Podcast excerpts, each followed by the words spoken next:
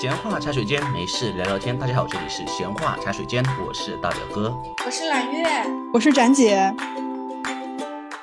很快，一年一度的双十一又来到了，大家是不是搓着小手，准备迎接今年的双十一大战呢？今天我们来聊一聊双十一以及你们准备的购物清单吧。好耶！那首先，我想请问你们有计划或者说已经部分在参与今年的双十一了吗？那当然，因为十月二十号晚上就已经开始下定金了呀。所以定金这个模式就是类似于团购是吗？就是先付定金的话，他就开始着手要准备多少单，他去进货，是这意思吗？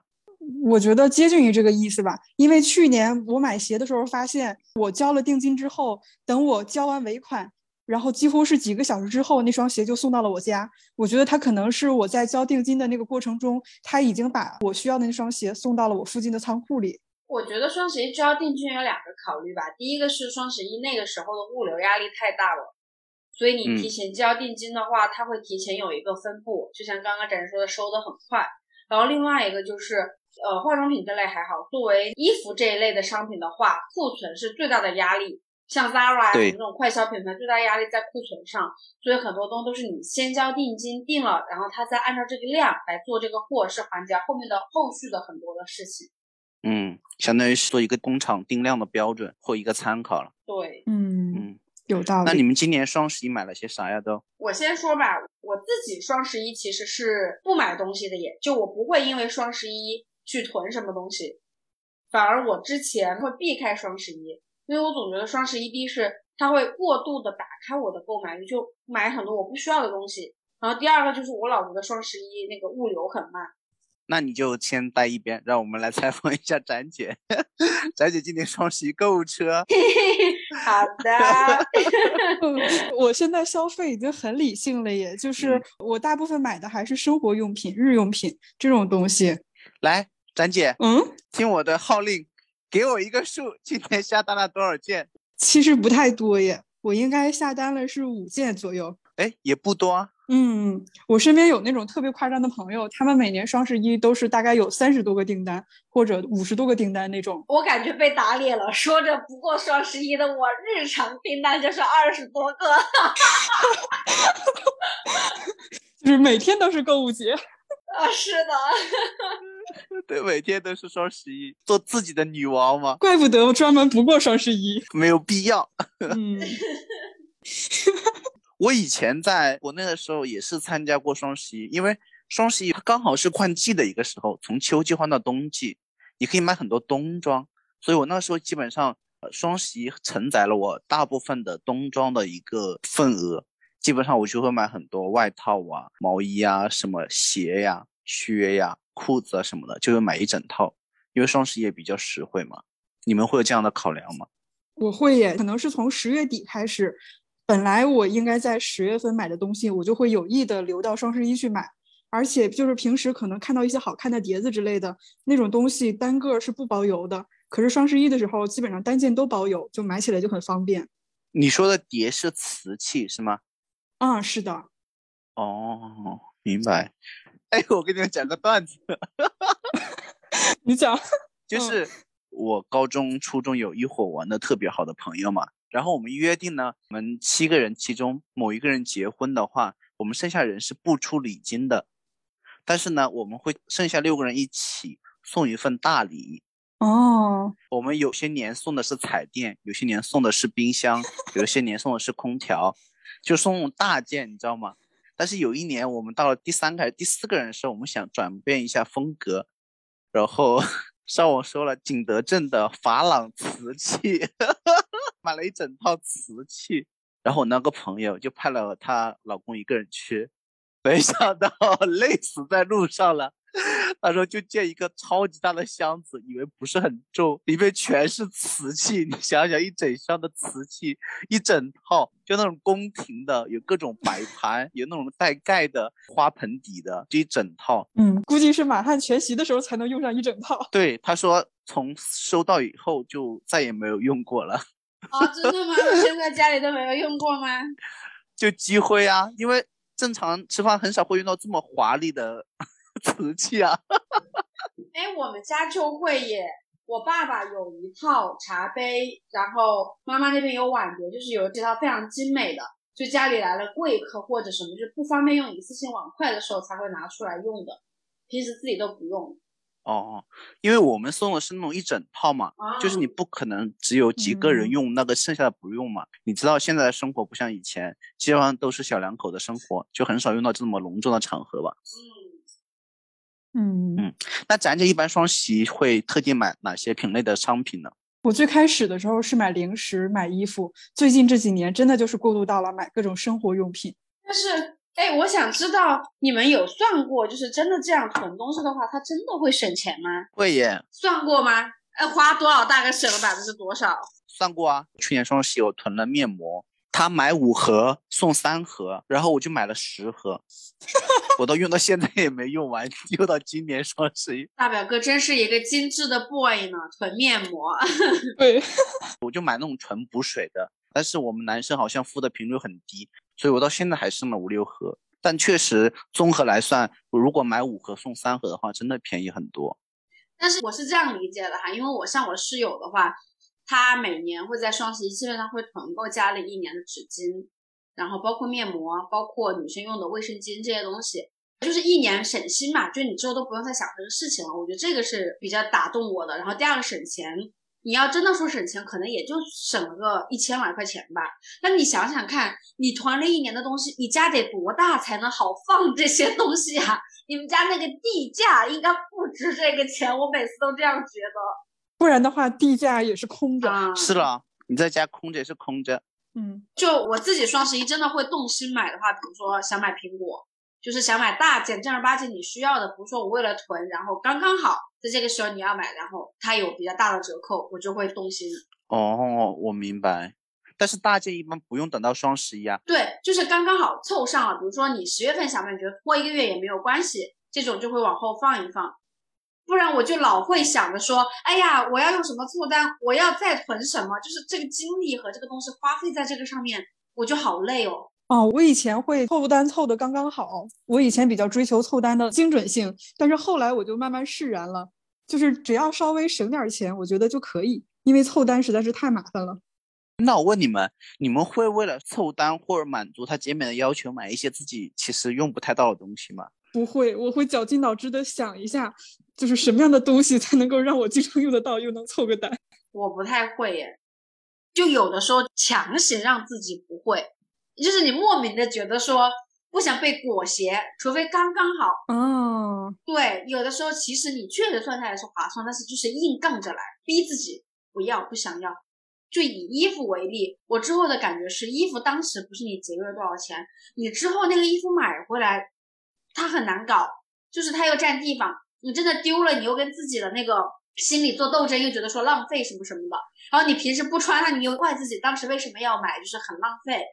然后你每次换季整理也很麻烦，所以我觉得反而是不太需要的东西买回来，它的后置处理问题很大。哎，我之前有一个朋友给我推荐了一个方法，就比如说像衣服这种，就是你可以买两件凑单，但是如果等你有一件不需要退掉的时候，它是按照这个金额的比例帮你退款的。也就是说，你可能凑单的时候一共省了五十块钱，如果你退一件的话，相当于你省了二十五，这样的话就还比较合适。嗯，当然退单也是有什么时间成本啊之类的。明白。那展姐，你的衣服是算在生活用品里面的吗？我不太喜欢在双十一的时候去买衣服。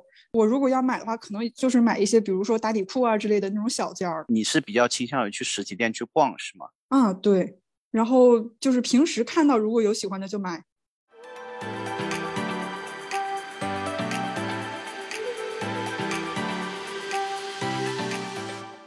据你们的观察，就男生和女生买东西会有差异吗？我作为一个男生，我买东西是我首先有一个需求，我才会去打开淘宝。我很少会没来由的，就是上淘宝。然后我如果确定买个东西了，我不会说等到它有活动了，我再去等这个时间。我是觉得时间有的时候也算钱的。但是如果恰好它有活动，我记得是年终六月六吧，告诉他说满两百免二十，然后我就想，那满四百就减四十，那我就可能。在当下会有一些冲动消费，你这个冲动和逻辑跟我的没有什么区别耶。我感觉这个体现不出男女之间的消费差异。我想举一个我跟我老公之间的例子，就是我老公这几年双十一他也会有消费嘛，嗯，然后我就发现他在下单的时候，他做的比较很小，就比如说买一把那个糖木匠的梳子，可能我就会去官方旗舰店买，但是他就会选择淘宝搜索，然后冒出来的几个大概看一下他就下单了。再比如说买一个乐高玩具，因为卖的店很多嘛。我一定会再看一看评价，然后想一下，哎，这个会不会是真的？这个会不会是假的？看一看评论怎么样？但是他就是很明确的就选择了其中的一个。我觉得这个是我们两个在消费时候可能考虑的因素不太一样，或者考虑的多少不太一样，这样一个差异。那他在这个几个里面随便找，他的评判的标准是什么呢？小声的说，我觉得他没有标准，他有一种盲目的信任，可能对网络消费世界的陷阱还不太清楚。有天然的 善意啊，可能比较单纯。这个我跟你们两个都不一样。嗯，我觉得我打折的时候，我不是看比例，我一定是看绝对价值。哦，就是这个东西的绝对价值，比如说他帮我省了一百或者两百块，我可能会动了心。你本身就东西也不贵，然后你说打几折，这个我是动不了心的。然后第二就比如说你说买面膜三盒送两盒，如果他三盒就直接打五折怎么样？我 OK。但你买三盒送两盒，我就会想着我可能用不了这么多。就接着刚刚的那个，我就很烦家里堆着大量你不用的东西，因为我觉得后置的处理它很花我的精力。我也意识到这个问题了。哦，还有一点，我会首先第一个我会是先看销量，然后看销量以后，我点进去会看评论。评论的话，我只看差评。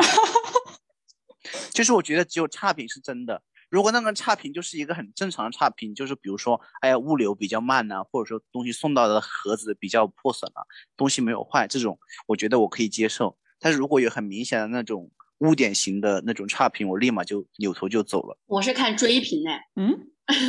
但是，一般都是有差评才会有追评的。一般也有啊，就比如说好评刚回来，哎呀，衣服好好看，然后过了几天说，哎，这衣服洗了褪色，他就会差评。哦哦，他就会追评把它变差呀。就我会觉得他愿意再来发一次声的话，这个声应该很准确，嗯就莫名有这种感觉。而且还有一个，现在有一个讨论提问的那个，我一般也会去那边看，因为那边基本上能解决大部分的问题。哦，就是淘宝下面的那个提问是吗？对对。那大家在买东西之前。会先去小红书或者先去别的地方先搜东西吗？我现在如果买护肤品或者买一些东西的话，我会先搜一下那个老爸测评，嗯，是一个博主，然后他会对一些主题的东西，各个品牌然后进行一下测评，就是比如说一款防晒霜，它会就是几个品牌的夸夸夸全都买过来，然后测各种实验室的数据，那个就会让你觉得啊，好像好科学的样子。他推荐的就是防水性好的那几个，防晒率好的那几个。然后我就会从中选择，就是看起来比较科学、比较效果好的那几个。这是我们这一期的硬广吗？嗯哦，要收广告费 好吗？请联系联系他们公关打钱打钱。哎，就我想问大家一个问题，因为像双十一，我自己是不愿意花心力的人，但是我知道有的朋友他会提前为双十一做很多的攻略，就除了说他要做攻略。买哪些东西之外，他会去算那个券，就是不是有什么跨平台券、跨店铺券，就规则很复杂。他会去研究那个券，就是他每年双十一最大的快乐就是说他最后省了多少钱。哎，你知道去年双十一最麻烦的是什么吗？就是那个组猫猫拼红包。一开始的时候，你自己可能每天点一点浏览一下会场，你就可以得到红包，那就很简单。但是最后的时候，你需要组队，然后你的每一个队员都需要拉人，然后去找别人帮忙，才能够让你在那个 PK 当中一定赢，才能赢得这一场的红包。我一开始我还加入了一个队，但是后来我就真的很不喜欢托人，我就已经变佛系了。但是我们那个队的队长还是很励志的，我就感觉红了眼是吧？对，我就觉得我一直在拖人家的后腿。嗯，最后那个队长还是如愿以偿拿到了很大的红包，然后我可能就拿到了两块多吧。最大有多大？五十多块钱吧。哎呀，你搞几十天就拿了五十块钱，何必呢？嗯，但他肯定也是能从中得到乐趣的，这是他的乐趣。我其实很难理解一个点，就是，嗯，我明明看到一些朋友。他真的就一点都不缺钱，然后他会为了这种事情他会很开心，是因为这个事情本身就会带来快乐吗？很多小偷去偷东西，他不是为了偷东西，他是要享受那个偷东西的快乐，就是在那个边缘试探的快乐。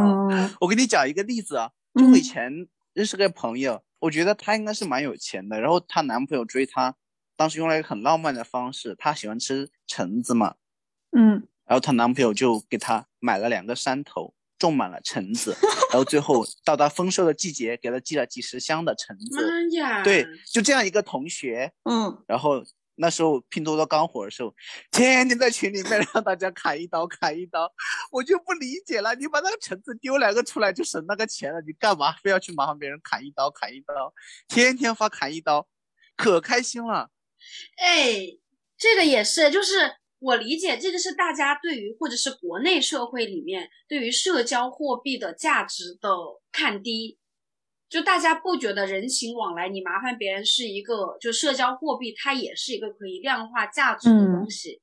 哦，我明白。在我这里，我非常明确的，我的朋友现在都知道我非常的反营销和非常反感这个事情，就是我从来不给别人发链接说让别人帮我砍一刀，然后或者是你帮我点个赞怎么怎么样。就如果是比如说你的宝宝要拉票这种，我 OK 给你点一个赞，但是你只是为了只是为了省钱就算了。对，对你只是为了省钱或者是什么。有一次是一个很要好的朋友，然后他想上一个什么课，那个时候知识付费嘛，他就说给我转这个链接，然后让我也注册，他那边可以省多少钱。我当时做的有点过，但是因为关系很好，我就直接把他要省的那个钱转账转给了他。嗯，因为很好的朋友，我知道他不会生气，然后第二次也挺久没有联系，我就说我从来不帮别人点这个东西，就我也不想在你这里破例。但是如果你只是觉得说这个东西，也不是说你缺钱，但是你就觉得说这样会开心的话，我就把钱转给你。嗯，然后就搞了几次之后，所有的朋友就都知道各种东西我都不会点，然后我也从来不叫别人帮我点。就有的时候你吃外卖的什么什么红包分享，你每次分享得到的红包也就那么四五块钱呢，你真的想下来，你一个月可能也就省那么个两三百块钱。你缺这两三百块钱吗？你不缺，但是你因为这个东西频繁去卖脸的这个货币，其实比这个东西要值钱很多。我懂你的点，因为我之前有一次就是想麻烦朋友一个事情，但是后来我转念一想，我麻烦这个朋友，最后肯定是要请人家吃饭，还要做什么东西的。但是我这个事情可能本身也就价值这么一点东西，如果为了省这笔钱去麻烦朋友的话，那我还不如直接花这个钱。是的，嗯，然后还想分享一个刚刚说的那个买东西就可能买最合适的，然后能省钱的就省钱。我分享一下我舅舅，嗯，我舅舅是一个买最贵的人，只买贵的不买对的。对他的逻辑就是世界上谁也不是傻子，给你便宜，你占了便宜，你肯定要付出另外的东西。然后他又觉得谁也不是傻子，你能卖的这么贵，铁定有你贵的理由。所以他也是一个本着省事的原则，嗯，嗯，他觉得买贵的出问题的概率最小。对，然后嗯反正我也不缺这个钱，或者是说省的这个钱也不是那么大的事儿。他出于对他精力的考虑，他全买最贵的。这才是最核心的点，就是我也不差这个钱。嗯，但是这个跟性格和消费观念很有关系。是，就有的人就嗯不是这样的。我的消费观念是这样的，因为很多东西，比如说它有高中低三档价格嘛，但是其实你有的时候，在它达到它百分之八十的一个市场价格往上走的时候，它价格的上涨跟它价值的上涨其实相对值会降低，它会一个 S 曲曲线的一个趋平，所以我觉得会取一个最优质大概百分之七八十的一个水平，就是我觉得是能有较高的品质以及价格又不会那么的高的一个区间。对我每次都会选中档偏上，但是我不会选高档最低。对，嗯，虽然就是我还没有到某个很有钱的 level，但是我买衣服不好买，出于各种身材各种东西的限制，你喜欢的东西你就不是那么好买，不是说你随便可以拎一件衣服就很好穿的这种。但是我又很不爱逛街，不管是逛淘宝还是逛街，所以我每次出去逛街之后，某一天我看到那个奢侈品牌，我突然就有了一个感觉，就是有钱人买奢侈品可能并不只是说为了追求那个 brown，他就是非常的省精力。因为对于某些有钱人来讲，他可能有很多其他在意的事情，比如说不太好跟别人撞衫，嗯然后比如说你衣服的质感得好，然后你在某个场合出来之后，他不能跌份儿，就他有很多他在意的东西。那这种时候，你去买奢侈品，它就是一个最简单高效的方式。嗯，就是有这个需求在。对我在我不差钱的情况下，它就最高效，它的设计不会出什么问题，它用品牌奠定了所有我的需求。嗯对，然后比如说你有更高的需求，说绝不撞衫的话，你你去买高定，你就要花起这个钱。是的，对，所以就从另外一个维度理解了，说有钱人去买奢侈品的这个心理，就可能并不只是为了虚荣，这就是一个用资源堆积起来的，给他最高效的一个方式。嗯，对。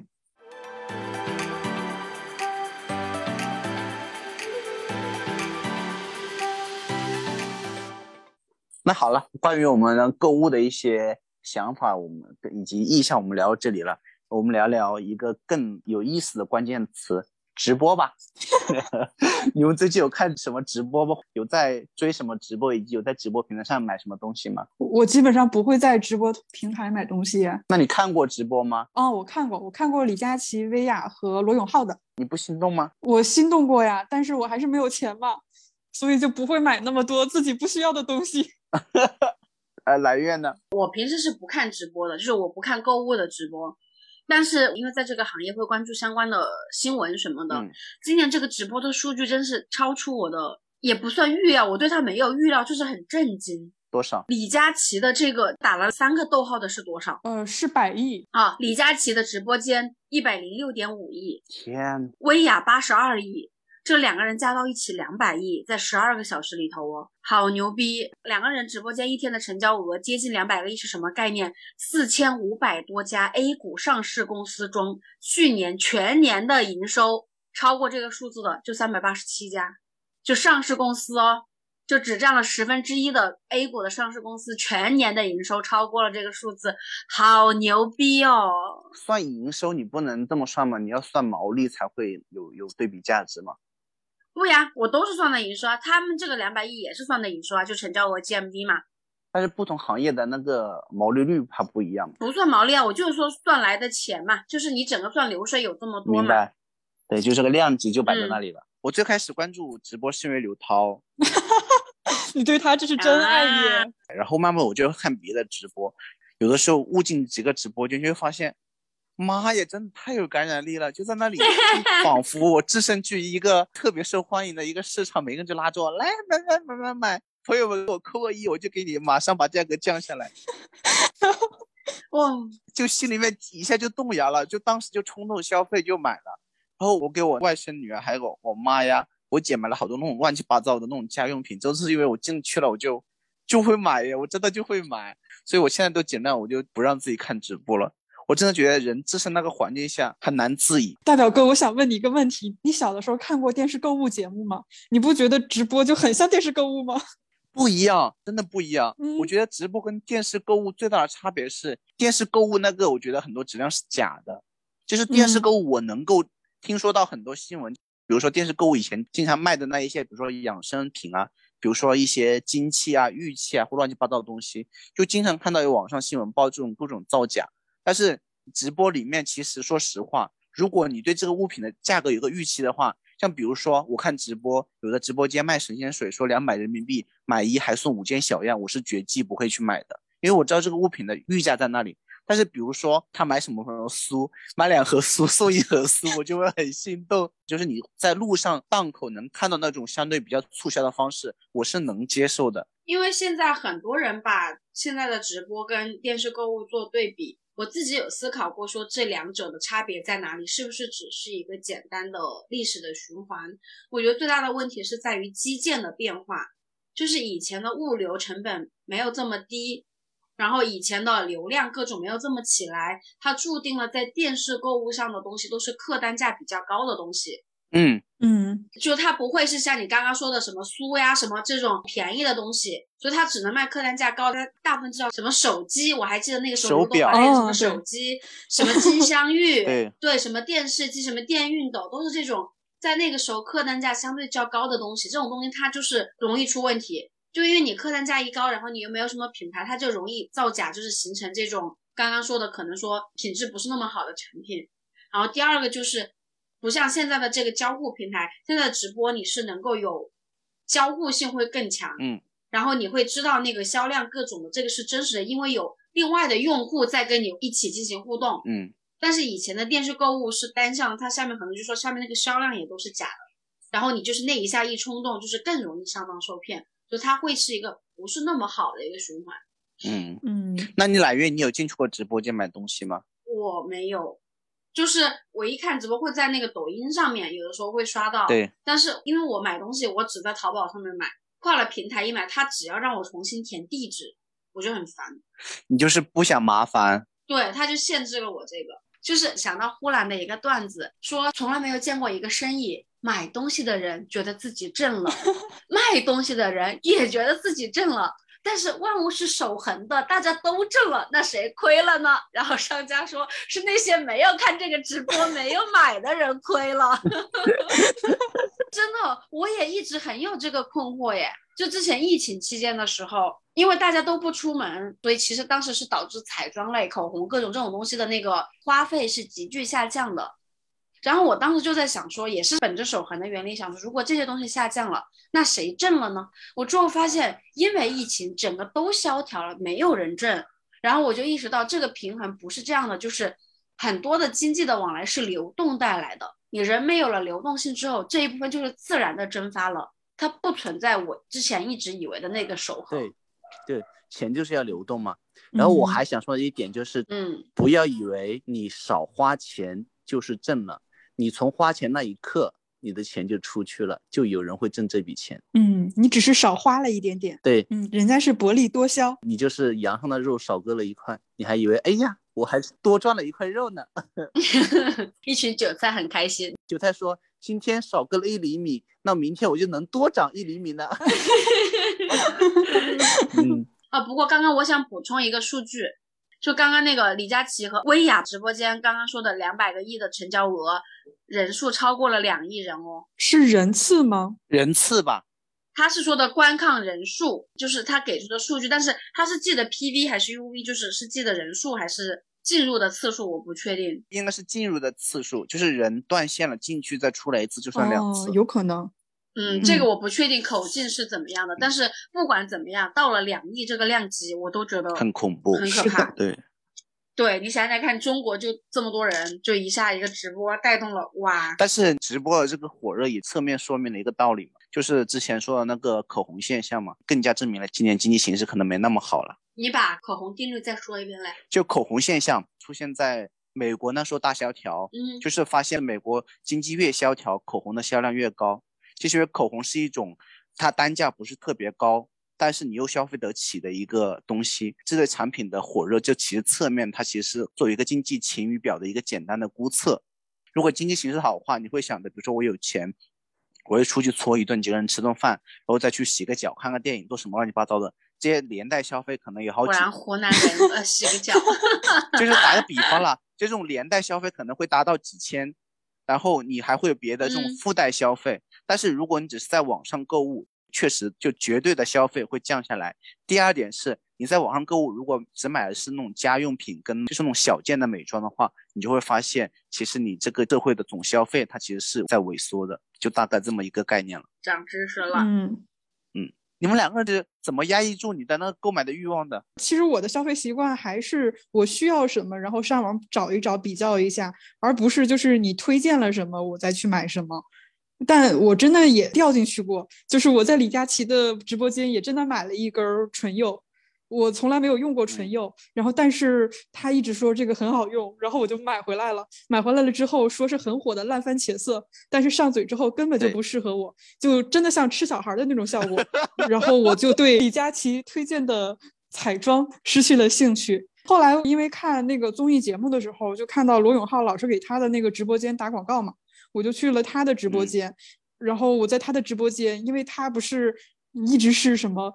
就是数码科技行业的明灯嘛，所以我就在他的对嗯直播间里买了手机，嗯买了一个苹果，然后等那个手机寄到的时候，我就发现这个手机也并不是，比如说是罗永浩的公司寄过来的，而是一个第三方的那种企业寄过来的，那个包装盒也很简陋，就是跟我从苹果官网买的手机的感觉就完全不一样，所以。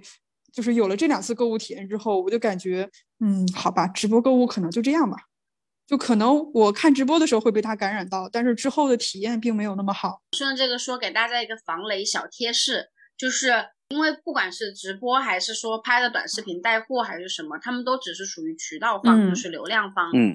不管他怎么来压价格，你都要看他最后的那个链接是去到了哪里。，对，就是那个链接一定是要是官方出来的链接。是的，如果说它的链接点击进去是去了一个什么其他非官方的，它只是流量方，它是不为后面的这个事情负责的。所以这个大家还是就是在冲动的时候要记得辨别一下真伪。然后第二个就是你肯定便宜太多的东西，它就是有问题。你想嘛，品牌方自己怎么可能自己来砸自己的场子嘛？对，就苹果，它在市场上管理价格是管理的非常严格的，它官方都给不出来的价格，它怎么可能在直播间给到这些渠道商里面在这么低的价格？他不会砸自己的。而且也真的就是粉丝对于偶像还是有一些偶像滤镜的。如果不是他来卖这个东西，我可能就不会买。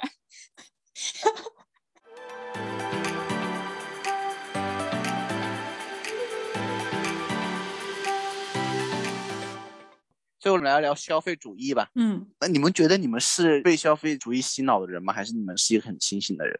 我想要做一个很清醒的人，但是发现很难做到。就像刚刚大言不惭的说我不过双十一，然后发现我每天的包裹都有那么多。是的，我也是。包括最近买那个 iPad mini 也是。其实我在想，我当时出的时候真的非常想买，然后确实也买了。但是后来真的买回来，包括我在买之前，我也认真思考过有没有什么使用场景。其实使用场景不是特别多，就是玩游戏而已，然后就没有别的了。我其实想尝试做一个不被消费主义所裹挟、所左右的人，但是好像人在潮流里面就随着波浪上下涌动，就没有得选，感觉 就身不由己。啊，我以前逛淘宝，最起码淘宝对我的心智就是，我有要买的东西，我才会上去搜。然后我之后就慢慢的变成逛淘宝是一种打发时间或者是消遣的一个方式。就你有的时候什么都不想买，但是你就会上去逛逛，然后他那个推荐又很能符合你的心境。然后你们明明有的时候就啥也不想干，然后你一说我也不想看视频，也不想怎么，没事儿无聊，我就打开淘宝刷一下，然后一刷发现有一些小件又很便宜，你就觉得说，比如说我四五十块钱买个耳钉，图自己个开心，你就下单买了。嗯，我、明白。我有的时候买东西就是很想改变一下自己的生活，就好像我的屋子好单调、好乱。如果这个时候我把它换一块新的桌布，或者换一个地垫儿之嗯类的，可能我的生活就变成就是别人拍出来的那种特别清新、特别日系、特别温馨或者色彩多一点的那种生活。但是每一次这种改变其实都是需要带来很多消费的，可能买买买并不是改变的开始。就是确实现在是花钱这个动作本身能给你带来快乐。就我有的时候上班下班上班下班，然后你就是想花钱，所以你你你们懂吗？我不懂。我某一年去印尼出差，然后那个时候在印尼待了将近两个星期，苦的哟。因为你你在那边出差就完全是工作，对然后你也没有出去消费，然后你那个时候在那边工作也很累。那个时候我回了新加坡的机场，因为新加坡机场不是免税，然后各种奢侈品店也很多吗？我买了我人生第一个 Prada 的包包，花了五分钟。哦、就是我自认不是一个那么有钱的人，然后也不是一个说买这种大牌的包包，而且是自己第一个大牌的包包。因为大家买这些都会去做很多的功课，像我朋友买他的第一只包的时候，会去看我要买哪个品牌呀，我要选哪个样子的呀。我当时宛若一个富豪，你知道吗？就是去了那个店里，花了五分钟一瞄，嗯，这个给我包起来。然后不仅买了那个 Prada 的包，还买了一对很贵的耳环，然后还买了一只手表。那里半个小时花了我一个月的工资，就是你被憋坏了之后回来，就是想说我要花钱，我要花来钱。来来来来，重点来了，你买了那么多东西，加起来是一个月的工资。各位听众朋友，我们有奖竞猜。揽月在机场免税店买了一个 Prada 的包，买了一个 手表。买了一个很贵的耳环，对，没有很贵，只是相对我四五十块钱很贵。所以总共他说还没有他一个月的工资高，所以请观众朋友们猜一下，揽月一个月工资多少？请大家刷在评论区，如果答对的话，揽月会亲自送大礼上门呢。嗯，没有，就是你想想看，就不管工资是多少，你要是一次性消费花了自己一个月的工资，已经算是很大的一笔消费了。但是你这样不是正中了消费主义的陷阱吗？你买包，说句实话，其实在男生看来，包都长差不多的样子，不一样，不一样，是吧？这个是另外一个话题了，就是说买奢侈品这种东西，大家仁者见仁，智者见智。但是我认为的消费主义是你为了省钱，或者买一些你自己不需要的东西，就是我觉得这是两码事情，就每个人对一个东西的价值定义不一样。我我明白，我明白，嗯因为我以前也是一个买东西会很在乎钱的人，后来我慢慢发现，牺牲这些钱能够换得我一个比较好的心情，或者说比较好的状态，在你在做别的事情的时候，不管有没有创造价值，我觉得都是在我心目中的分量远大于我牺牲掉的那部分钱的。对啊，所以就是买东西买贵的呀。我刚刚想表达的一个观点就是，我不知道是不是现代人的通病，还是就我或者我身边的人比较明显哈。就现在花钱，它就是一个挤压的方式，不在乎你买了什么和你省了多少钱。是的，我有的时候甚至于是出去可能会买了一堆东西回来，牌子都不想捡，但是你买了这些东西回来，你就爽。你要是哪一天出去逛街，一分钱没花出去，烦死，就觉 得这一天就是，哎呀，嗯这不是行。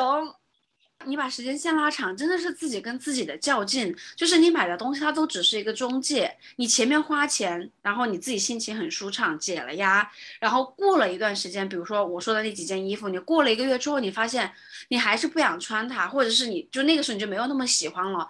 这个时候你又会恼恨自己之前为什么乱花钱，为什么买不需要的东西。嗯，然后整个过程其实跟你买了什么东西没有太大的联系，它就是个介质。嗯，但是有的人他可能真的不是为了解压去花钱的，他真的只想谋个优惠，但是发现买来的东西并不是自己想要的东西啊，他就开开始懊恼了嘛。我就说我刚刚自己的那种心态，我觉得应该不是我自己一个人，所以我很多时候在反思这个心态的背后是什么，就是为什么我会单调到，或者是浅薄到只有花钱才能够带来快乐，我还没有明白我这个心理的底层的那个思考是什么。是支配和占有吗？就可能你一天在工作上有很多自己身不由己的事情，这个时候你能够粗暴简单的，然后决定一件物品的命运，然后你拥有它，决定它，最后你又抛弃它。有可能哎，我突然明白一个事情，我今天听一个播客，我这里我就不说是哪个播客，有这种跟别的播客打广告的声音。这个请你剪进去，真的很好玩。今天在健身的时候听到一个播客，就讲一个事情，就讲一个女生为什么沉迷于玩密室逃脱，有多沉迷呢？她说她已经在上面花了几十上百万了，然后他目前好像每一周要花十六到二十几个小时在密室逃脱上面。然后后来采访他，就说他深层次逻辑什么有没有想过？他说有啊，我很想过，我为什么？就是我在工作中间没有一个能够掌控的感觉。他是在事业单位，我这里不是抨击事业单位啊，只是说可能有那样的特例存在。就他有他的事业单位，他说他是刚来的新人，很憋屈，憋屈到什么程度？第一个，他不能在办公室喝咖啡，因为办公室的那些年纪大的大姐和阿姨不喜欢闻咖啡的味道。听到这里的时候，可能你会觉得还好，但是下一条听到的时候，我都惊掉了下巴。他说我不能涂特定味道的护手霜，是因为我在给那个大姐递文件的时候，她说闻到这个味道不舒服，我就感觉我在工作中间我得不到任何的掌控，我就会把这个东西投射到密室逃脱里面，密室逃脱会给我带来一个掌控，以及在我不经意的一些惊吓中间尖叫，其实我是借着这个尖叫来释放我内心积压的压力和情绪。嗯，嗯嗯展姐刚才讲的很对，就是你有什么样的一个消费习惯，其实也是隐含着你的一些内心的需求的。刚刚听大表哥讲这些，包括结合刚刚展姐的分析，我内心现在脑子里面浮现的一句话就是：内心富足是最大的财富。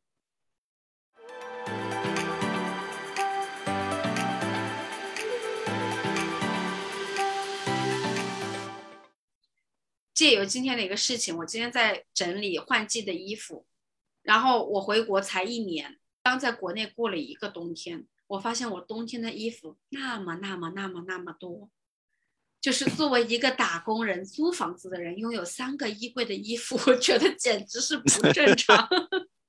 然后我就去看，然后每一件你都觉得好像都不是那么喜欢，那你真的要说丢，你又不 OK。所以我现在决定啊，就是这个决定也不知道能管多久有效，但是我现在给自己狠下心来，是一个东西，你只要连续多久不碰它，我就把它丢掉。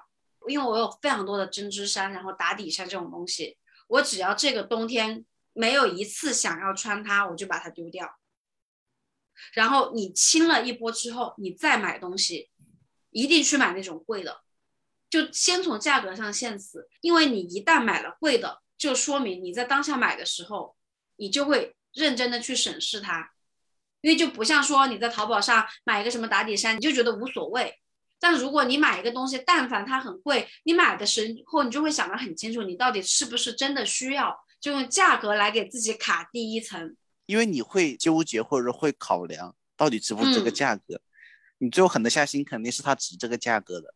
对，所以回到那个消费上面上事情的话，就是我想要做的就是，第一个是断舍离要够狠心，就真的不要的东西就丢掉，然后第二就是买贵的。不是说为了买贵的买贵的，是先用贵的先卡住自己乱买东西的手，然后慢慢的把东西形成风格给精简下来。嗯嗯嗯，然后明白。然后另外一个再想做的就是去找找其他能够让自己开心的方式。哦，我总结好了我的。一个就是不要买过多的食物，比如说水果这种保质期很短的食物，然后再就是不要为了尝试一些什么减肥啊、瘦身啊，买一些什么鸡胸肉和全麦面包，那种是真的特别不好吃。然后还有一点就是，我想告诫以后的自己，任何时候购买都不是我发生改变的开始。就是任何从购买开始的改变，可能都是不可行的。比如说，我想去运动或者想健身，那么我要 做的就是出去跑，而不是去买运动鞋和健身服和瑜伽垫。哦，你这个好好啊！购买永远不是改变的开始。对，购买永远不是发生改变的第一步。好，到我了吧？嗯，你来吧。其实我愿意花比较高的溢价去买一些好东西，但是我还是会比较 care 这个价格的。所以，我其实对于我以后的忠告而言，这个时候我觉得咱姐刚才老公的那个想法，可能我觉得也不是不可行。看到顺眼的就买了吧。如果价格真的在你。不是特别 care 的一个 range 之内的话，多几块钱少几块钱，多几十块钱少几十块钱，就放过自己，放过他吧。我觉得有的时候买东西本来是一个开心快乐的事情，不要因为有一些价格上面的差别，导致让自己变得不开心。包括双十一一样，本来你要买几十件东西是一个很开心的事情，但是为了那种满减啊。或者为了某一些所谓的优惠折扣，你要提前多久去预定？要买一些你不喜欢的东西加在一起创价格，何必呢？就是你买东西的初衷是什么？不就是为了让自己开心吗？既然花钱是为了让自己开心，那为什么不让多花一点点钱，就多花一个百分之零点几的钱，让自己这种开心更完整呢？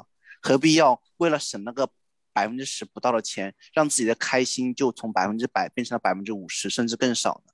有时候我觉得这也是我正在想思考以及想要改变自己的。然后最后其实还有一个小的，呃，也不算是建议吧，就是小的经验跟大家去分享一下。其实大家不妨可以试一下记账，就是你不用记到那么细，说每天每一块钱都花到哪个地方，但是你把时间维度拉长来看记账，你一个季度，你一年整个花了多少钱，然后钱有百分之多少。我从来不敢看我的对账单。你去看一下你的结构性的花费有多少钱是花在衣食住行几个大的板块，就是你来看每个部分花了多少钱。你有了一个清晰的结构的认知之后和大概的量级之后，你就会发现什么时候要省钱，这个钱省的值不值得，它到底有没有造成量级的变化。哦，我明白。就相当于你是从为一个你生活的运营者，变成了你生活本身的股东。你在那个维度上面，你才发现你的结构性消费是这么这么多的时候，你以为你在每个地方的可支配的支出会很少，但其实上你就发现，在今年累月之后，其实你可支配的总数是特别多的。与其把这些批花到数以百计的那些各种便宜的小东西上面，还不如专精尖的到几个特别高品质。能给你生活带来一些改变的东西上面去，嗯，然后你看到自己的消费之后，其实你会有很大的 sense 的变化。这个可能根据每个人看到的那个金额和分布会有不一样的，但是大家不妨试试看。嗯，看一看自己的财报，对，看看自己的年报。嗯，对，对，然后自己给自己弄一个年终奖，嗯，苹果三件套。嗯，那好吧，那我们今天的节目就聊到这里了。今天我们节目从双十一衍生出来，我们就聊一聊我们各自的一些消费的习惯，以及消费的一些需求，也提到了最近很火的直播电商，关于直播的一些体验以及看法。最后，我们回归到了消费本身上面，聊了聊我们现在的消费主义，以及我们个人的目前的一些消费习惯。听众朋友们可以采取自己觉得对自己有用的方式方法，为自己的生活增添更美好的东西吧。然后我们今天节目就到这里了，感谢大家的收听，这里是闲话茶水间，我是大表哥，我是揽月，我是展姐，拜拜，大家买的开心，双十一能省钱。